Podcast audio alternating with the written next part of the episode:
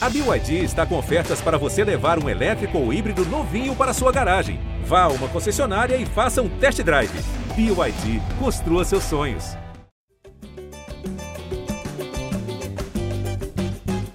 Fala galerinha rubro-negra, chegou o episódio GE Flamengo 175, episódio que está decretado como episódio do Oba-Oba. Igor Rodrigues que falou, falou, falou, ficou muito na água tóxica, desapareceu na manhã de quinta-feira, mas eu estou aqui para matar a saudade de vocês, do Gaguinho apresentando o podcast mais ouvido de futebol no Brasil. Vamos falar muito sobre Flamengo e Barcelona de Guayaquil, Barcelona de Guayaquil e Flamengo, um jogo que Arthur Mullenberg batizou desde muito antes como carne assada prime. O Flamengo não teve a menor dificuldade para se garantir na final da Libertadores. Para você ter ideia, o tempo dessa abertura aqui já saiu um gol do Flamengo, do Diego Alves até o Bruno Henrique, todo mundo tocando na bola, 36 segundos, um golaço, decretou a classificação. E eu estou aqui com ele, Arthur Mullenberg, a voz da torcida rubro-negra, e Felipe Schmidt, sejam muito bem-vindos. Talvez pinte um convidado especial no decorrer do episódio, vamos aguardar, mas sejam muito bem-vindos vocês dois. Já conhecem minha maneira de apresentar, eu solto a pergunta e vocês debatem para ver quem responde primeiro. Muito bom dia, muito boa quinta-feira. Muito bem-vindos a Montevidéu. Bom dia, Caê, bom dia, Felipe, bom dia, Raíra, e bom dia, grande massa rubro-negra. Uma manhã perfeita, completando aquela noite maravilhosa. Nosso Mengão garantido em Montevidéu. Foi carne assada, mas deu trabalho. Tamo junto. Filipão, é contigo. Uma boa madrugada para todo mundo. Acabei de voltar lá do, do Galeão do aeroporto, né? O Flamengo chegou nessa manhã aqui no Rio de Janeiro. E um clima bem tranquilo, bem leve. É, um monte de jogador falou, né? Geralmente essas viagens, esse, essas voltas ao Brasil depois de uma viagem longa de Libertadores, só fala um jogador ali, já, né? Cara inchada aí de dormir. Hoje falou Arrascaeta, falou Everton Ribeiro, Davi Luiz, Marcos Braz falou, Landim falou, assim, todo mundo bem solícito, clima bem leve. Braz já, já meteu aquela, aquela malandragem dele, né? Falou que a, o favorito é o Palmeiras, já jogou pro outro lado. Agora são dois meses aí para controlar um pouco a ansiedade, se preparar para esse jogo. É, muito tempo, né? acho até que é muito tempo para dois meses, acho que é exagerado, mas agora é se ajustar, é, se ajustar no brasileiro e, e se preparando para esse jogo. Temos aqui já um convidado especial, dois convidados especiais, Benjamin, meu filho, que está aqui querendo comentar alguma coisa sobre a partida. Daqui a pouco a gente vai dar a voz a ele, Gugu, Dadá. Mas eu falei que é o um episódio do Oba Oba, mas tem aqui alguém com uma opinião muito consistente, muito importante, meu amigo, meu padrinho, meu professor Eric Faria, o Fera. Tava com saudade de você aqui no GE Flamengo. Vamos falar aí da classificação da partida. O microfone é todo seu, você já está acostumado, seja muito bem-vindo, fique à vontade. Fala, Caê, fala, Arthur, Felipe, um abraço para todo mundo que está acompanhando o nosso podcast aqui, bom estar tá de volta. É, eu não sei por que vocês falaram de oba-oba, mas imagino porque realmente é um dia de festa para o torcedor do Flamengo. Acho que o torcedor tem mais aqui comemorar. Eu até escrevi no Twitter sobre isso, bater no peito, extravasar. É, segunda final de Libertadores em, em, três anos é algo incrível na história do clube. O Flamengo demorou 38 anos para voltar uma decisão e agora com duas finais em três anos, realmente assim é fruto de um trabalho sério de reestruturação e de um timaço, né? de, um, de um elenco com muitos jogadores bons e, e que ficaram no clube. Né? É importante lembrar isso. Assim, no Brasil é tão difícil a manutenção de, de times campeões, né? E o Flamengo ontem entrou em campo com oito jogadores que estavam na final em Lima é, em 2019. Isso é muito difícil, né?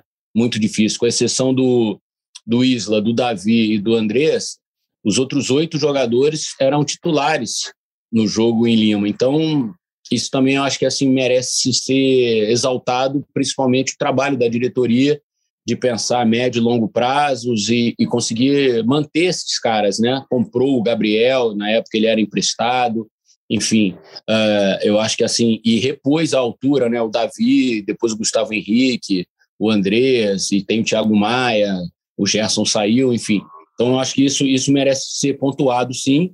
E acho que muito, muito desse, desse meu ponto de vista se reflete é, no seguinte, é algo que eu estava pensando ontem, assim, com exceção do Domenech, os outros técnicos dessa gestão, todos eles ganharam títulos, títulos mais ou menos importantes. O Abel, muito criticado, foi campeão carioca, classificou o Flamengo em primeiro lugar na Libertadores em 2019. Depois o, O Ceni é muito criticado também, ganhou o Campeonato Brasileiro, Supercopa, Campeonato Carioca. Bom, Jesus a gente não precisa nem, nem citar.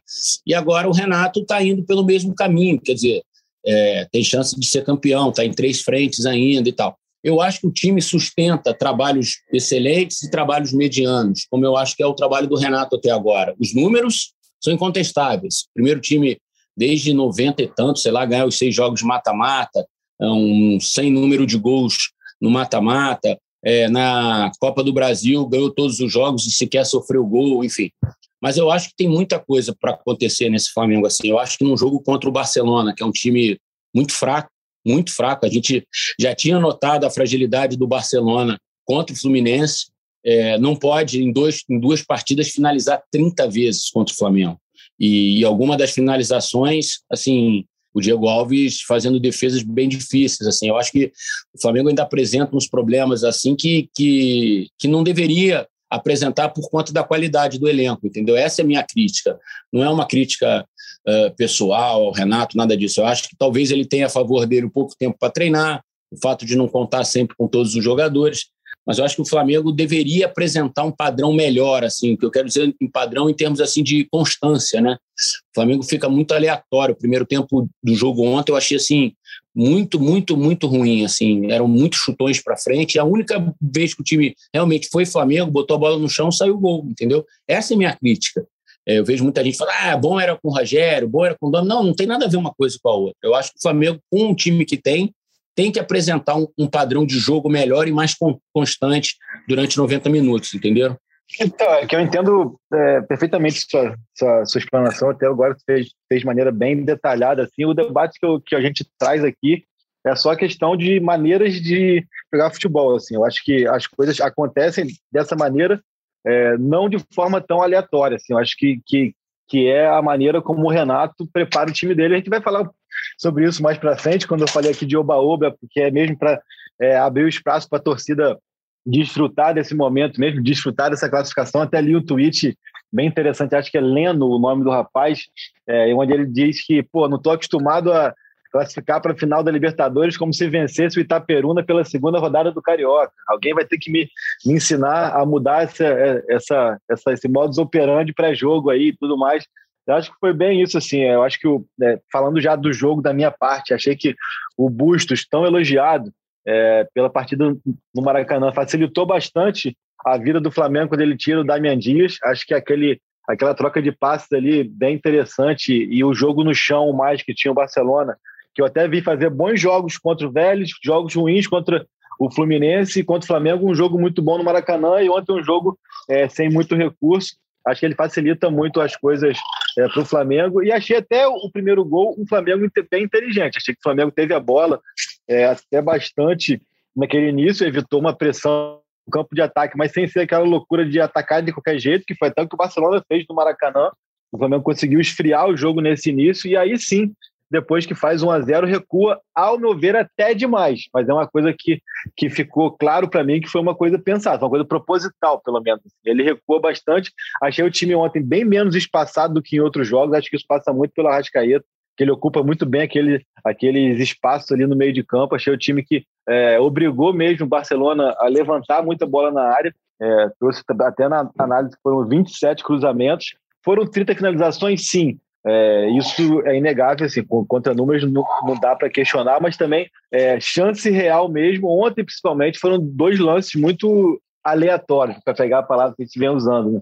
Uma falta de muito longe, é, até lembrou um pouco a falta do Edilson contra o próprio Barcelona é, na semifinal de 2017, em que, o, em que o Diego pega no rebote, tem a chance que, é, acho que é o Gustavo Henrique, se não me engano, que salva o Isla, e depois uma bola que o Rodrigo Caio comete aquele erro básico de qualquer escolinha, que é você nunca cortar a bola para meio da área, ele corta uma bola aérea para meio da área, a bola sobra para o Martinez na pequena área e o Diego Alves salva. Tirando isso, é, acho que teve outros mais... dois lances, aí. Teve outros dois lances perigosos. Estava 0 a 0 ainda, lance até que o Davi Luiz se machucou.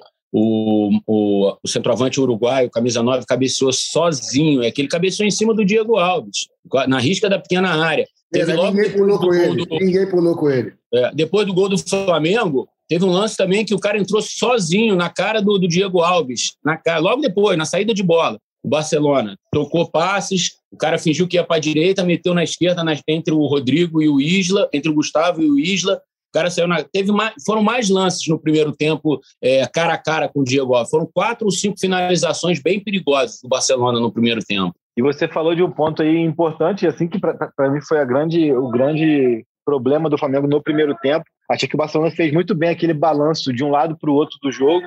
É, muita, ele iniciava a jogada pela direita e invertia lá para o Pineda, e muitas vezes ele pegava sozinho. Isso deixa muito a impressão de que é vacilo do Isla, mas é muito mais vacilo da cobertura ou do Everton Ribeiro, do Arão ali, que depois foi ajustado. Mas é isso, assim, na minha percepção, o Flamengo é, conseguiu, recuou demais, mas conseguiu ali fazer o que devia, e no segundo tempo, quando volta e faz um gol quatro minutos, acabou o jogo. Dali para frente não tem muito o que ah, analisar ah, como jogo. O é. próprio Barcelona é, já, já, já baixou a guarda e o próprio Flamengo também não fez muita força para criar muito. Mas eu acho isso, é, vendo, vendo no contexto geral, uma classificação em 50 minutos, da maneira que foi, sem, sem susto, no sentido de colocar em risco vitórias em seis jogos em mata-mata, 18 gols marcados, três sofridos, assim, são números muito consistentes assim, é, é, do time, que é um time que é, propositalmente por opção do, do, técnico, adota uma outra maneira de jogo. Não vai ser aquele time que vai ter a bola o tempo inteiro, que praticamente o adversário só vai conseguir é, atacar em contra-ataque, é uma coisa que o, o treinador escolheu. Assim, a, é, sabe, sabe o que eu acho? É, que essa eu acho que é um bom debate. É, é, o Renato tem um jeito dele de enxergar futebol e a gente tem que respeitar, e ele é vencedor, assim, é inegável que o Renato está entre os grandes treinadores hoje do futebol brasileiro em termos de resultado. Isso aí é inegável. O cara, o cara é o brasileiro com mais, o técnico com mais vitórias na história da Libertadores 50 vitórias. Então, isso faz dele um cara com um currículo que a gente precisa respeitar. O que eu acho é que é, o técnico muitas vezes ele precisa entender o que, que ele tem na mão, sabe? Assim, essa é só o meu ponto de debate é esse, assim. Ele entende futebol de um jeito diferente, ok, ele ganha assim, ok, parabéns pro Renato. Só que a melhor versão desse time do Flamengo não é como não é assim. A melhor versão desse time do Flamengo é quando ele joga como ele jogou no segundo tempo, pegando a bola, tocando, rodando, senhor do jogo, entendeu? Essa é a melhor versão, é quando esses caras se sentem mais confortáveis em campo. Você pode ver que quando esse time bota a bola no chão e, e, e meio que assume o controle do jogo, é quase impossível o Flamengo perder. É quase impossível o Flamengo perder. E, foi o que aconteceu ontem no segundo tempo, que, que, na minha opinião, na minha humilde opinião, deveria ter acontecido no primeiro tempo, quando o Flamengo fez o gol com 18 minutos. 18 minutos, 1 a 0 acabou o jogo. Já era para ter acabado ali, entende? Era toca para lá, toca. Porque o time sabe fazer isso e é como eles se sentem bem fazendo isso. Eu acho que é uma questão de ajuste. Acho que o Renato, a favor dele, é, tem esse argumento de que ele não consegue treinar, é jogo sim, dia não, jogo sim, dia não, jogo sim, dia não. Isso é um argumento que a gente tem que entender da parte dele. Só que eu acho que é, falta um, um, certo padrão. Essa é só a minha, a minha crítica, é essa falta um certo padrão de como esse time pode apresentar a melhor versão dele, entendeu? Que é capaz de fazer com o próprio Renato, como a gente viu ontem no segundo tempo. Rapaz, o Arthur e o Felipe, se deixar, pegou dois que falam pra cacete, e o Eric, deixar vocês falarem bastante agora aí sobre o jogo, o que, que vocês acham disso tudo, e depois a gente avança mais um pouco nesse debate aí. Eu e o Eric, a gente conversa muito em off, então isso aqui, muito daqui a gente já debateu, então é, deixar vocês falarem sobre o jogo, qual a leitura que vocês fizeram, e o Arthur falar um pouco da qual que vai ser o prato do dia da carne assada Prime dele. Cara, eu achei o jogo. Eu concordo um pouco com o Eric nessa questão. Eu acho que é mais uma questão de estilo de jogo. Eu acho que o Renato tem um estilo um pouco diferente do que o, a gente se acostumou a ver do Flamengo. Eu acho que não é nem essa, essa, esse elenco atual. Eu acho que o Flamengo, acho que ali desde 2016, ele vem se mostrando um time é, com algumas premissas que não mudaram, independente do treinador. É, talvez um pouco ali com a Abel, mas é um time que sempre teve posse de bola, né? sempre se impôs no jogo, antes, naquela né, uma a fase anterior a, a esse time, falava-se muito daquele do, do Arame, né, que, sem farpa, né, que só cercava. É, acho que o Flamengo já tem um tempo que tem essa premissa de, de tipo de jogo e o, acho que o estilo do Renato é um pouco diferente mesmo. Por isso rola esse estranhamento é, grande da torcida, de, da imprensa também, de ver o Flamengo jogar de, outro, de outra forma o time do Flamengo é tão bom, é tão bom tecnicamente, que vai ganhar, assim, é, é, é capaz de ganhar de qualquer maneira, sabe?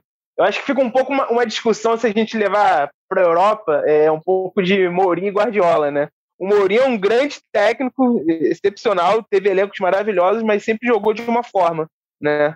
A gente pegar aquele Real Madrid dele, e o Guardiola sempre tentou um jogo mais, né, mais é, robusto, de repente. Acho, acho que a gente está um pouco nesse dilema hoje, assim, de ver um, um elenco para jogar, continuar jogando bonito, entre aspas, só que um treinador um pouco mais pragmático. Tá dando resultado, tem momentos, né, de muito bons, como, como o, o segundo gol de ontem foi, foi assim, é, eu até botei no Twitter, assim, para quem cobra futebol bonito desse time, foi, foi um, um, um lance para saciar, para satisfazer. Ah, golaço, é, é. É, né? é o que o Eric falou, assim, é, é algo que dá para fazer mais, né? Dá para dá para fazer por mais tempo de, de outras maneiras.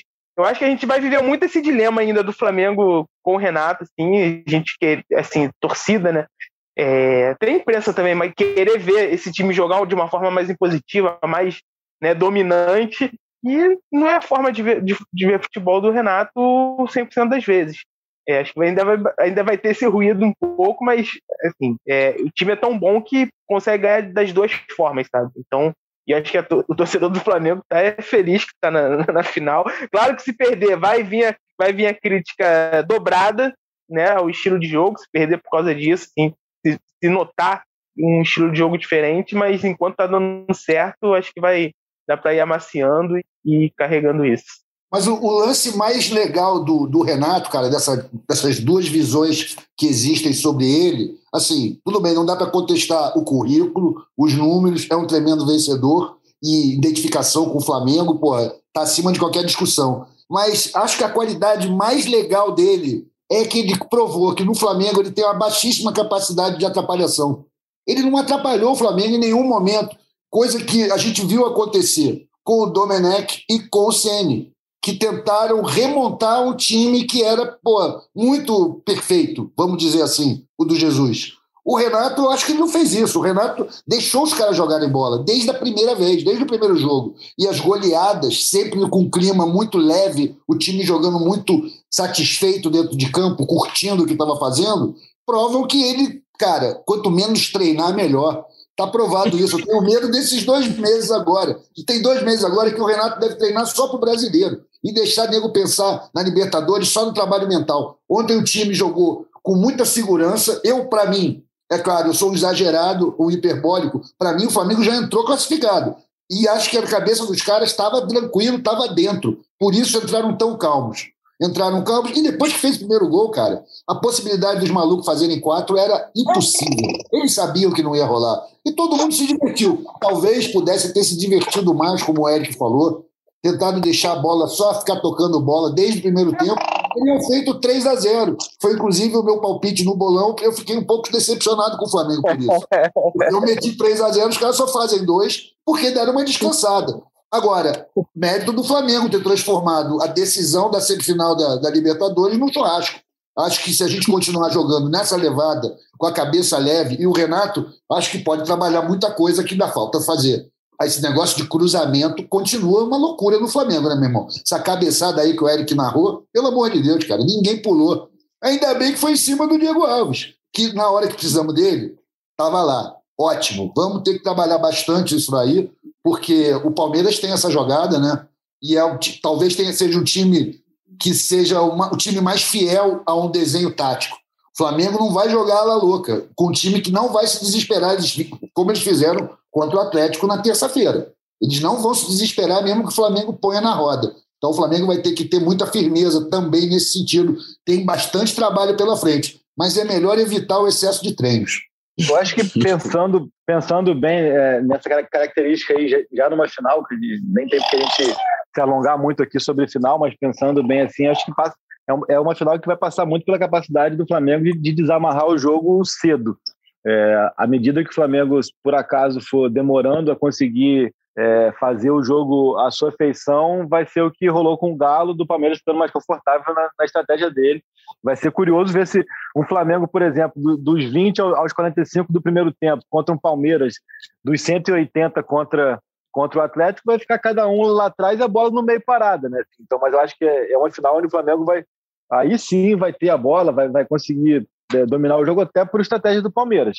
Mas o Flamengo, por retrospecto, Caio, assim, para o Flamengo fez três bons jogos contra o Palmeiras esse ano, né? É, o jogo da final da Supercopa foi um bom jogo. O Flamengo foi 2 a 2 ganhando os pênaltis, mas o Flamengo criou muitas possibilidades. É, poderia até ter ganho no tempo normal. Depois, no, na estreia do brasileiro, o Flamengo fez um segundo tempo de almanac contra o Palmeiras no Maracanã. Foi 1 a 0 gol do Pedro, numa jogada maravilhosa do Bruno Henrique pela esquerda e tal. E já agora, sob o comando do Renato, é, ganhou com sobra no, na casa do Palmeiras por 3 a 1 e tal, já com um time bem mexido e tal. Foi uma atuação também bacana do Flamengo.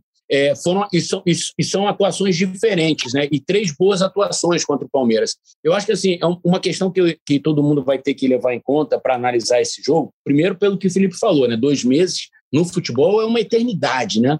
É uma eternidade. É questão física. Como o Flamengo fisicamente vai chegar a Montevidéu, sabe? Como esses jogadores que têm tido muitos problemas de lesão, o Flamengo agora já é o Davi, Aí ontem voltaram Felipe, Arrascaeta, enfim, o Bruno passou o jogo inteiro reclamando também de mão na coxa, mão aqui, mão ali. Então, eu acho que é uma questão assim muito, muito é, cerebral que o Flamengo vai ter que ter nesses dois meses. Como esse time tem, esse time tem que chegar na ponta dos cascos fisicamente lá no dia 27 de novembro para poder realizar o melhor jogo dele, sabe? Eu acho que eu acho que o grande dilema do Flamengo agora vai ser é, como, como casar o que falta de brasileiro e Copa do Brasil com a questão física. É um time que tem tido. Vocês, você e o Felipe acompanham muito mais de perto. É, se fizer um levantamento, é um time que tem tido muito problema de lesão nessa temporada. Teve Thiago Maia agora recente e, também, né?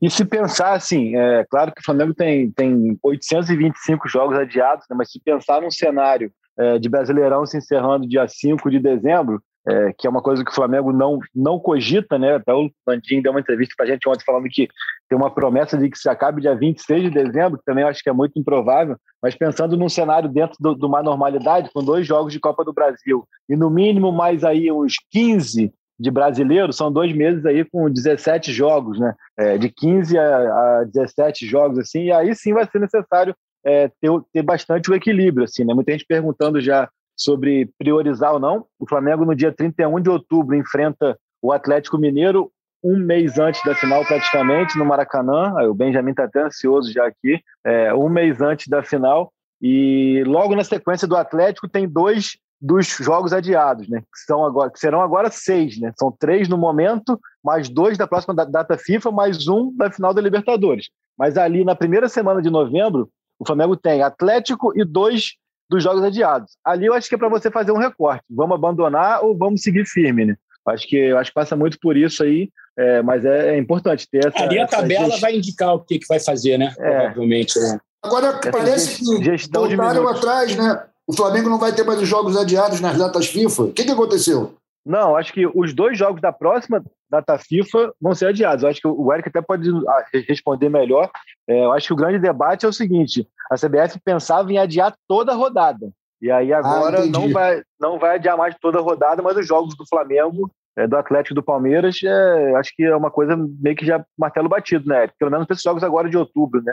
É, pelo que eu entendi, assim, tá, a coisa está meio confusa. Assim, eu, eu tinha entendido que a discussão era os jogos de agora seriam adiados, mas eu já li coisa que, é, sobre que não seriam adiados e, e, também já li que a, que a decisão da CBF era é, pensando em novembro já, né? Na, em novembro a gente tem outra data FIFA, mas a, é uma data FIFA mais curta. Em novembro são só dois jogos da seleção e agora são três. E até por isso a CBF tem adiado os jogos, por serem datas FIFA mais extensas, né? É, de três jogos. Em novembro já não adiaria porque são só dois jogos. Mas eu tinha lido que já era é, nessa data FIFA a CBF teria voltado atrás por conta de um acordo que ela teria feito com o sindicato dos atletas de que não poderia uh, ultrapassar o limite das férias por conta do calendário é, durante a pandemia. Eles teriam feito um acordo, é, o sindicato teria permitido jogos no intervalo de menos de 66 horas, contando que agora, né, nessa temporada, as férias não, não ultrapassassem o dia 15 de dezembro, entendeu? E pelos cálculos da CBF, para respeitar isso, já não poderia mais é, ter adiamento de jogos já a partir de agora. Então, eu acho que, por isso até o Landim hoje no aeroporto, Felipe pode falar melhor, deu a entrevista dizendo que espera que a CBF cumpra o prometido. Eu acho que a CBF voltou atrás já nessa data FIFA, entendeu, Caio? O Felipe pode até explicar melhor. Né, é, é, isso. O Caio até o Caio ontem também falou com o Landim, hoje o Landim reforçou isso. É, acho que tinha um acordo né, do Flamengo com o Landim até fala no aeroporto que conversou com o Manuel Flores, que é o diretor de competições, conversou com o presidente, é, analisaram todos os cenários e tinha uma espécie de acordo para estender até o dia 26. E agora tem, tem esse papo, acho que eles ainda estão contando com isso, né? Até porque o Mundial foi, foi para fevereiro.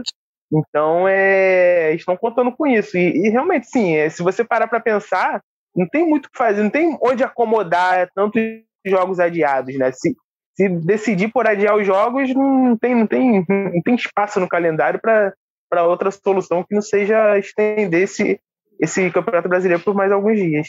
Eu acho que passa muito por uma questão também de, de assim, de ter o mínimo de coerência no campeonato, né? Porque não faz sentido o campeonato, por exemplo, acaba e aí fica dependente do Flamengo fazer esses jogos para depois para ver quem é ah, campeão, sim, é. Quem, é. esse, quem é aquilo, enfim, mas é. isso já é outro debate, vamos, vamos voltar para o jogo aqui, o Eric tocou no ponto fundamental para mim, que é a manutenção da base, né, cara, são oito jogadores de onze mantidos, e mais do que isso, que é uma coisa que eu acho que é ainda mais difícil, a maioria desses jogadores mantendo um nível de excelência absurdo, o tanto que o Diego Alves jogou ontem, tanto que o Felipe Luiz jogou ontem, tanto que o Bruno Henrique jogou, que Arão vem jogando tal, então, mais do que manter, é manter e esses atletas é, manterem também o, o, nível de excelência. Né? Achei ontem uma partida onde o Flamengo teve uma inteligência emocional é, marcante, até surpreendente, é, troca ali até de posicionamento a defesa, o Rodrigo cai, vai para a esquerda, o Gustavo Henrique entrou muito bem, mais uma vez, entra na direita ali, é importante que ele não tenha tomado o, o terceiro amarelo, já que é provável que o Léo Pereira fique fora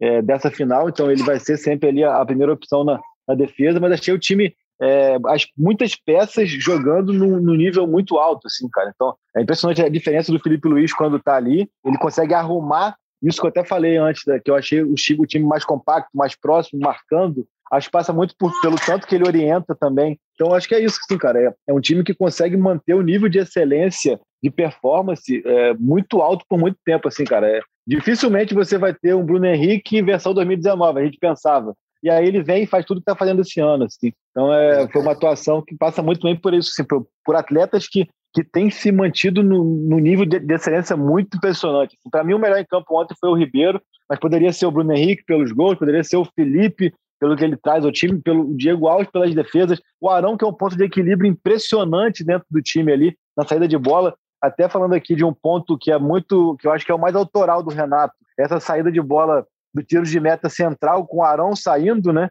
Ali já colado no, no Diego Alves, é uma coisa que o Flamengo não fazia muito, fazia mais o Arão entrando ali no. sei realmente o que, que interfere, mas é, aquela saída 3 era um Arão ali no bico da área, agora ele vai lá no tiro de meta, que foi até como no lance, no lance do gol, mas o Flamengo que, que tem é, jogadores que é difícil, cara. É difícil você ter você manter um nível de excelência tão grande por tanto tempo, né? É, isso aí é fruto também, cara, é o reflexo da, porra, da excelente rodada de negociação que a gente fez em 19, né? Os jogadores que a gente trouxe entraram no time, não saíram mais e vem mantendo o alto nível. Quando falar sobre o Felipe Luiz, cara, o Felipe Luiz ali do Flamengo é como a gente estivesse jogando no escuro quando ele chega, alguém liga a luz. Ele, porra, dá 200 mil opções de saída de bola, se coloca muito bem, faz todo mundo que joga com ele jogar melhor. Né? Eu acho que ele tem essa característica. Ontem foi uma atuação impressionante dele, do Ribeiro, do, do, do Bruno Henrique, obviamente, que pô, o cara é, é predestinado nos grandes jogos, ele parte para cima. O jogo ontem favoreceu o jogo dele, né? O jeito que o, o Barcelona foi para frente, deu espaço para ele, e aí é tal. E teve aquele segundo gol que foi pô, pintura, manual, FIFA, não sei nem como descrever aquilo ali mostra um entrosamento, né, uma consciência física de saber, saber onde está, sabe onde o companheiro vai estar, e jogaram muito bem. Cara, é isso, é um elenco muito difícil de ser batido. O Flamengo está ainda vivendo esse ciclo virtuoso de contratação de 2019. 2020 não foi tão brilhante assim, mas estamos legal. O André chegou muito bem agora. E o Davi Luiz, a gente espera que ele se recupere logo para a gente ver como é que é o jogo dele. Cara, de qualquer maneira, o time do Flamengo está num nível de preparação muito alto. Cabeça está muito boa. A gente viu ontem que a questão da concentração, que foi o motivo da gente não ter feito dois bons jogos no brasileiro, tanto do Grêmio quanto o com o América Mineiro, porque a cabeça já estava nesse jogo aí. E acho natural que os caras estejam voltados para o compromisso mais importante da agenda. E era o jogo de ontem mesmo, o Flamengo tem tudo para conquistar a terceira Libertadores, cara. Isso era o mais importante, os jogadores estão conscientes disso. E eu acho que não só manter o elenco, acho que o, o, o, elenco atual do Flamengo é muito superior ao de 2019, né? O que o, mais completo. A, é, o que a diretoria conseguiu dar de opção no elenco, né? Se você pegar o banco de reservas de Flamengo em 2019, tinha alguns jogadores que né, não, acompanhavam nem um pouco o, nível, né? É, e hoje não, hoje você vê o banco de reservas do Flamengo, são, é, é, são muitas opções de qualidade, jogadores que seriam titulares de qualquer outro time do Brasil. E acho que esse trabalho, não só de manter os principais jogadores e, e deles conseguirem é, continuar nesse nível alto, como o Caio falou, mas também de dar mais opções, uma vantagem para essa reta final aí, que não só a Libertadores vai ter o brasileiro e vai ter também a Copa do Brasil. Eu acho que o problema nunca vai ser poupar os jogadores, né? A gente estava nessa discussão aí já há algumas semanas, já o Renato vai poupar todo mundo. Eu acho que Flamengo tem elenco, tem time para isso, passa mais por esse trabalho que até que o Eric contou no início, que é um, fazer esse time jogar um, uma, de uma forma um pouco mais né, é, consistente. Mas o elenco do que o Flamengo montou para 2021 é bem melhor que o de 2019. É, a discussão sobre poupar ou não poupar, ela é muito subjetiva. O Renato tem razão é. quando ele fala assim: ah, vocês não estão aqui dentro para saber se o jogador tem está no limite para se machucar, não está no limite para não se machucar. Eu concordo plenamente, assim, acho até que o Flamengo, se quisesse, poderia apresentar esses números e esses dados, enfim, até para tornar a coisa mais clara, mas é um direito do Flamengo também não mostrar. Acho, inclusive, que no jogo de domingo o Renato fez bem poupar os principais jogadores, é uma semifinal de Libertadores, e o time que entrou contra o América Mineiro tinha a obrigação de ganhar, ponto. Independentemente Exatamente. de poupar ou não poupar é, jogadores, aquele time que jogou com Diego, com Thiago Maia, com o Arão, com o Bruno Henrique, com o Pedro, com o Mateuzinho, enfim, era para ganhar o jogo como estava ganhando até a última bola do jogo, enfim. Então, é, são discussões diferentes. Eu acho que daqui para frente agora, o Flamengo tem que entender o que, que vai o que, que vai aparecer. Ah, o Flamengo tem chance de ser campeão brasileiro, tem que ir com tudo. Ah, o Flamengo não tem mais chance de ser campeão brasileiro, porque pode não ter, olha. O Atlético está com uma, uma margem muito boa, muito confortável de pontos embora o Flamengo tenha jogos a menos, mas você precisa ganhar esses jogos a menos. Né? Ah, o Flamengo tem jogo a tá, mas você tem que ganhar do Grêmio fora, você tem que ganhar do Atlético Paranaense fora, são dois jogos a menos que o Flamengo tem. Enfim, não são jogos simples de você ganhar. Então, e entender o caminho que a temporada vai oferecer para o Flamengo. Então, é só isso. Assim, eu acho que o Renato tem tudo na mão para fazer história mais uma vez no Flamengo. Eu acho que ele é um cara que conhece o Flamengo, ele conhece o ânimo, o humor da torcida do Flamengo. Ele é gaúcho, mas é carioca. Ele vai à praia, ele, ele, ele ouve o vendedor de mate, ele, ele ouve o vendedor de biscoito, ele sabe o que está em volta dele. Quando ele atravessa a Vieira Soto a pé de chinelo ali, ele está ouvindo o guardador de carro, o motorista que passa, o piloto da van, o piloto do ônibus. Ele, ele, a atmosfera Flamengo, Flamenga, como gosta de falar o Arthur, ela é muito ela é muito conhecida do Renato. Ele, ele, ele sabe exatamente como controlar isso, né? É, é, para ele é, ser Flamengo não é uma novidade como era para o Domi e para o Rogério Ceni, por exemplo. E cara, é, queria trazer aqui um o debate é importante o Eric estar tá aqui porque ele acompanhou de perto assim esse esse turning point assim do Everton Ribeiro assim até é legal o Eric falar o quanto de, de Tite ou o quanto de, de comportamento e posicionamento conseguiu trazer, olha só a gritaria do jovem aqui, é, ele conseguiu trazer para é, o Flamengo quanto de, de, de, confiança, de astral, porque é um Ribeiro diferente até do que a gente estava acostumado antes. Assim, eu sempre falava que o Ribeiro era um grande desamarrador de defesas, mas esse, esse último passe mais agudo, assim, ele não participava tanto, né? É um Ribeiro que de um mês e meio, dois meses para cá, tem feito mais gols, tem dado mais assistência. É, como eu falei aqui, ele é um cara que participa muito defensivamente, ajuda bastante o Isla ali. Já comentei que em alguns momentos o Isla ficou exposto, mas de modo geral ele ajuda bastante o Isla. É um cara que tem tido, tem tido um fôlego para estar tá lá atrás, para estar tá lá, frente, lá na frente. É, ontem deu duas assistências daquelas de manual, né, de assistências de pifador mesmo, de, de, de maestro. E é um cara que tem sido cada vez mais decisivo nesse Flamengo. Repito, acho que em 2019, por exemplo, ele foi um grande é, é, o Harry Potter ali no sentido de clarear, clarear as jogadas para o Ribeiro, pro, pro, perdão, para o Rascaeta, para o Bruno Henrique, para o Gabigol entrar em ação. Agora não, ele já está ali nesse, nessa parte mais aguda do campo, dando passes mais verticais, mais decisivos, finalizando mais, sempre está finalizando. Falar um pouco o que, que você sente dessa mudança do Everton, o Eric? Assim, é, é tem alguma coisa de, de seleção, de Tite? Eu acho que é mais no, no estado mesmo de confiança, de estar tá feliz, de estar tá conseguindo vislumbrar uma Copa do Mundo, que é um sonho da vida dele. O que você pode falar sobre, sobre esse mix seleção e Flamengo para o Everton? Cara, o Everton, para mim, ele é o, o, um dos craques mais sem vaidade né, que eu conheço no, no, futebol. Assim. Ele é um cara que não faz a menor questão de, de ser o protagonista, mas o futebol dele é protagonista. Né? É, ontem, no lance do segundo gol, ele poderia ter concluído aquela bola. Poderia ter perdido o gol, mas assim, ele estava em condições de bater aquela bola para o gol. Só que ele, ele é tão ele, ele, ele, é um cara que tem tanta, tanta percepção do, do, do time, né, de que ele é importante para o time, não para ele próprio, que ele rola a bola de pé direito, ele sendo um canhoto, de pé direito para o Bruno Henrique fazer o, o, o, segundo gol do Flamengo. Enfim, eu acho que tem uma questão física. O Everton, ano passado, sofreu muito com problemas físicos, é, desgaste. Ele teve uma lesão também que afastou ele um tempo.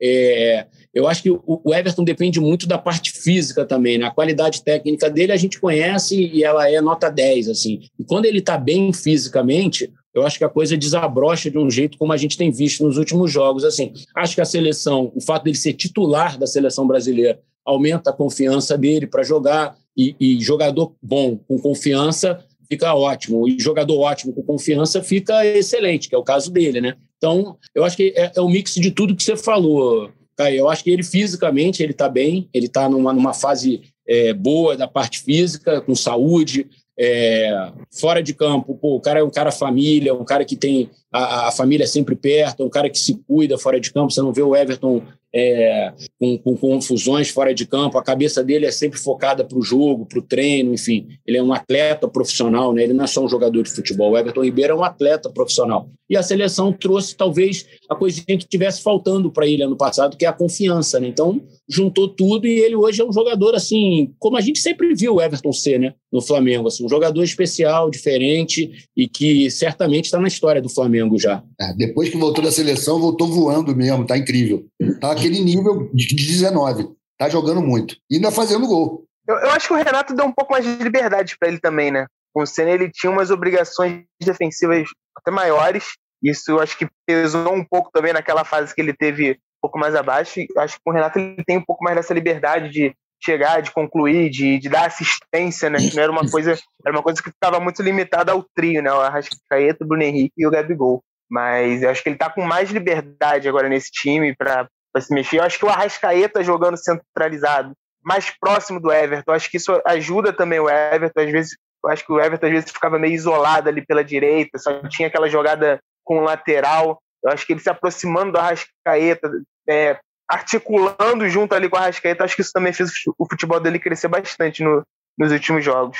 E que carreira esse cara tá, já desenvolveu, né? Já, já escreveu, já construiu, né, cara? O cara que tetracampeão brasileiro, protagonista em todos os títulos, dois como craque do Cruzeiro e dois muito importantes no Flamengo, capitão do Flamengo, campeão da Libertadores, agora, enfim, que carreira que ele está tá desenvolvendo, é uma história muito legal, muito bonita, com muitos componentes, assim, desde, desde é, ser praticamente dispensado do Corinthians e aí vai para o Curitiba, aposta no próprio futebol e tudo tá certo. E tem uma história com a Marília também muito bonita ali, de desde muito jovem. Então, é bem legal, assim, é um cara como o Eric falou, assim, é um cara que foge total do padrão jogador, né, tanto na vaidade quanto na, é, no comportamento e tal, e merece esse sucesso. O Davi, a gente já trazia alguns podcasts também no noticiário que era um risco, né, era um risco que o próprio Renato falou em coletiva, da questão muscular. A gente fala muito, a gente acha de preparo físico muitas vezes, acho que é só aguentar os 90 ou não, ter fôlego ou não. O Davi é um caso nítido diferente disso, né? Porque ele não jogava desde maio, mas ele está muito bem fisicamente de fôlego na parte cardio, cardiovascular ali. É, tinha, é, tinha gás para começar a jogar, mas carecia muito de reforço muscular. A musculatura, a musculatura dele está preparada para explosão, para o combate, para coisas, para movimentos que vão muito além de você correr ou não. E aí, mas era um risco que o próprio Flamengo sabia, acabou aceitando correr e ele sofre lesão. É, vocês acham que precisava mesmo desse risco? Estava no pacote quando o Davi vem, a expectativa era mesmo que ele jogasse a semifinal, não tinha como não jogar. E o jogador machucar, assim, é, é do jogo, acontece, é, é inerente à profissão deles. É igual o taxista que roda 12 horas por dia, pode ter uma batidinha de carro ou outra, é, tá muito tempo, está exposto. Quer dizer, o, o, jogador vai, vai machucar mesmo, não tem jeito, é saber dosar isso. O Davi tinha que jogar, o Flamengo contratou o Davi para jogar a semifinal da Libertadores, como tinha contratado o Felipe Luiz em 2019 para jogar também contra o Internacional. Poderia ter acontecido com o Felipe lá em 2019, né? Ele estava um tempo sem jogar, entrou, jogou e pronto. É isso, é do jogo, acontece. E vai agora esse tempo de dois meses que é uma eternidade para o Davi acabou sendo bom, né? Porque se a final fosse semana que vem, provavelmente ele não jogaria, né? É, eu concordo total com o Eric, pô. Eu já tinha falado isso o Caê no, no, no, no, nosso podcast anterior, que você contrata o Davi Luiz, cara, para jogar a maior competição. Você bota o jogo na Liberta, o cara na Libertadores, às vezes até sabendo que ele não vai aguentar jogar um tempo inteiro. Eu acho que não foi o caso ontem, né? Ele realmente se machucou durante o jogo. Mas ele agrega muito, como, do ponto de vista da comunicação, ter ele dentro de campo, ter ele jogando, ter imagens dele jogando, é muito importante para o Flamengo. E ele, pô, cara, tem, tem a condição de se recuperar em dois meses, né? Pelo amor de Deus. É, e tem também a parte do que, do que assusta o adversário, né, Felipe? Do que o impacto que dá e tal. E aí tem o outro lado da moeda que você falasse também, do impacto quando ele, quando, ele, quando perde ele, né? Mas foi o impacto que o Flamengo soube lidar, né? É, acho que a gente até falou já, né, que o Gustavo entrou muito bem.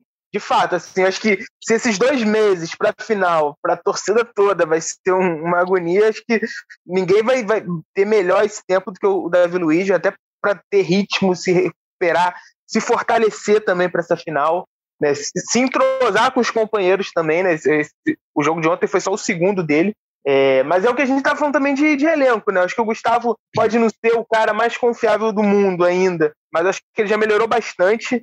Eu acho que hoje, até, acho que ele está até na frente do Léo Pereira como primeira opção de zaga ali. Alguns jogos o, o Renato chegou a optar pelo Léo, mas acho que o Gustavo Henrique ainda é dos reservas o que está mais à frente. E o Flamengo sofreu pouco ontem, mesmo tirando, mesmo perdendo Davi Luiz no começo. Eu acho que os torcedores um pouco mais mais desconfiados já viram aquilo ali, né? O nosso Igor Rodrigues ontem estava falando que teve um presságio com o Gustavo Henrique e não sei o quê, mas acho que correu tudo certo, o Gustavo entrou muito bem, conseguiu suprir. Eu não claro essa que troca que, que o Renato fez com o Gustavo, né? O Gustavo sempre jogou pelo lado esquerdo, inclusive no próprio Flamengo, quando o Jorge Jesus contratou ele, ele jogava pelo lado esquerdo e o Rodrigo pelo lado direito. É... O, o Eric, é, a gente fez uma entrevista com o Rodrigo Caio que ele falou que o Gustavo pediu para jogar pela direita. Ah, o Gustavo, até conversando com o Renato, logo no início do Renato, Gustavo disse que se sentia mais confortável jogando na direita. Aí o Rodrigo se prontificou a jogar mais pela esquerda. Então foi uma conversa entre eles. Ah, tá, mas no Santos mesmo ele jogava pelo lado esquerdo, né? O Lucas Veríssimo jogava Sim. pelo lado direito e o Gustavo pelo lado esquerdo. Por isso que eu estranhei essa. Mas bom, Partindo aqui agora já para a reta final do episódio, você falar um pouco de Brasileirão, é, um pitaco de cada um mesmo. O Flamengo tem um livro, mas é importantíssimo para clarear a, algumas coisas até de planejamento. Tem esse jogo contra o Atlético é, domingo aqui no Maracanã, volta do torcedor mesmo em jogos do Brasileirão, né? É interessante também ver agora essa volta definitiva, como é que vai Qual ser. Qual é a carga de ingresso, aí para esse jogo? Cara, não sei de cabeça, acho que são aqueles 50% do jogo contra o Barcelona. 50% mesmo, né? É, é. É, é, mudança, vinha dando uns mudança, 35 mil. Isso, mudança de, pro, mudança de protocolo, agora não precisa mais do PCR, mas precisa estar com a vacina em dia, né? Até está gerando muita dúvida, tem recebido muitas mensagens é, em redes sociais sobre a questão da segunda dose. Não está claro isso, até a gente tem que ver com o Flamengo, porque é, literalmente está escrito ali de que é preciso ter a segunda dose, mas é, não está claro se basta seguir o, o passaporte, da, passaporte da vacina, passaporte da, da imunização, não, porque tem muita sanitário, gente... mas o problema é que agora é. a justiça cancelou o passaporte sanitário aqui no Rio de Janeiro, não é mais obrigatório. É, Saiu porque ontem eu, no caso, da justiça aqui do Rio. Porque eu, no caso, por exemplo, a minha segunda dose vai ser agora no dia 9 de outubro, eu, eu perguntei à CBF para credenciamento e tal, e a CBF disse que é, eu estando dentro do prazo, é, eu posso, posso trabalhar normalmente. Então, isso aí é uma coisa que a gente vai tentar esclarecer. Mas tem um jogo contra o Atlético domingo, depois são dois jogos fora contra dois times ali do G5, né? Bragantino e Fortaleza. Então acho que também é, é uma trinca então, de Mas esses jogos, aí. em tese, eles estão ou não estão adiados, né? Não estão adiados, pois é. É tem que saber se, se, a CBF vai manter a decisão ou não, porque esses dois jogos estão dentro da data FIFA, né? Ah, então esses seriam os dois jogos adiados, né? Pela tabela aqui, é, mantido, assim. É.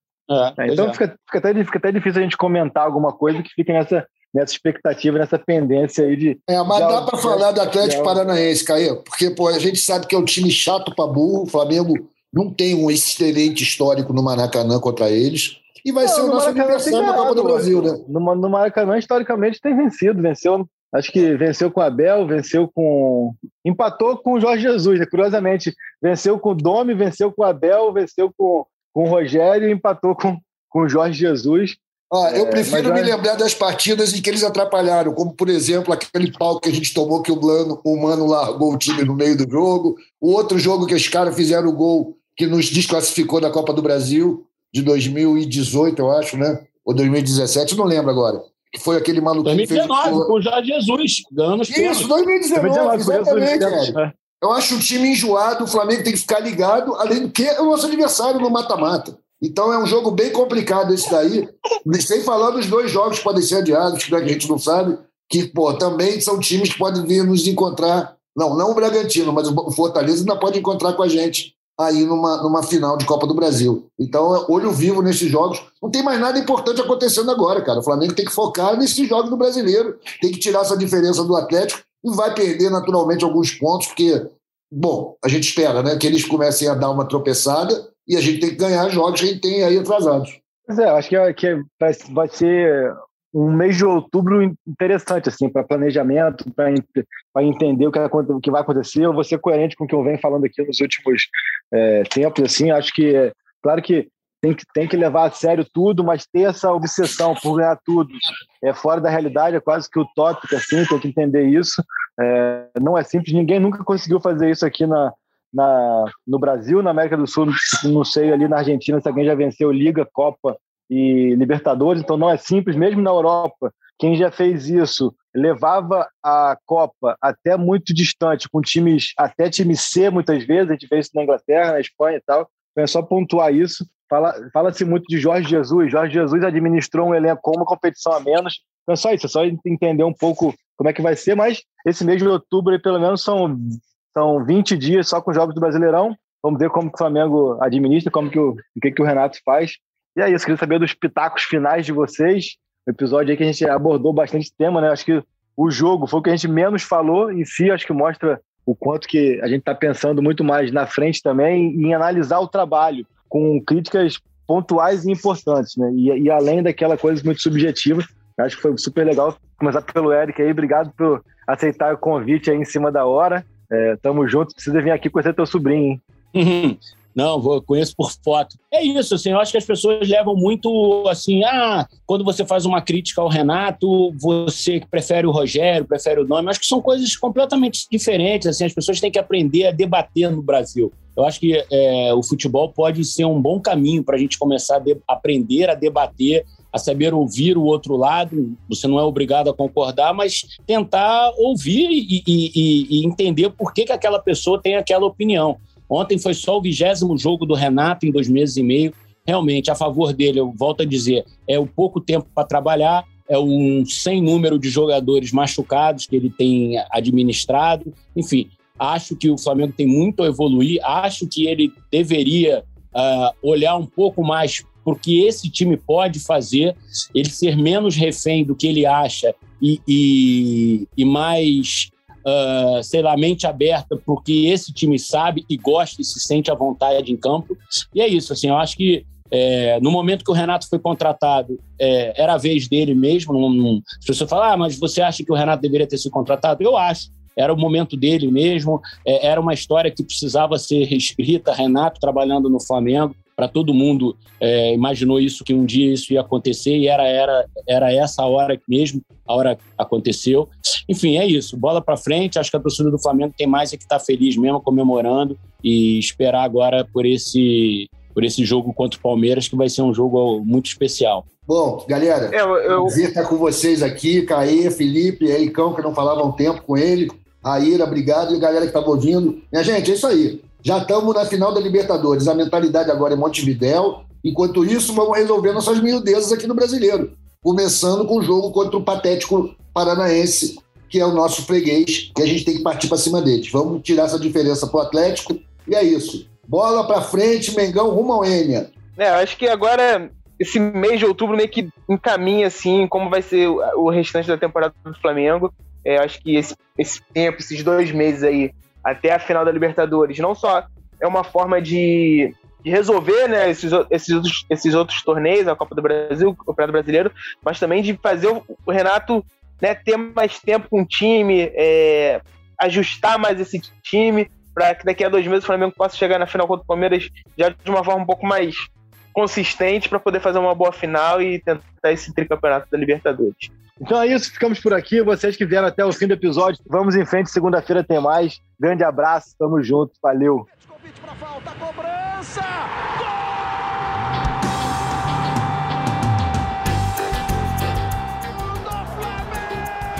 Do rubro-negro, da nação, é o GE Flamengo.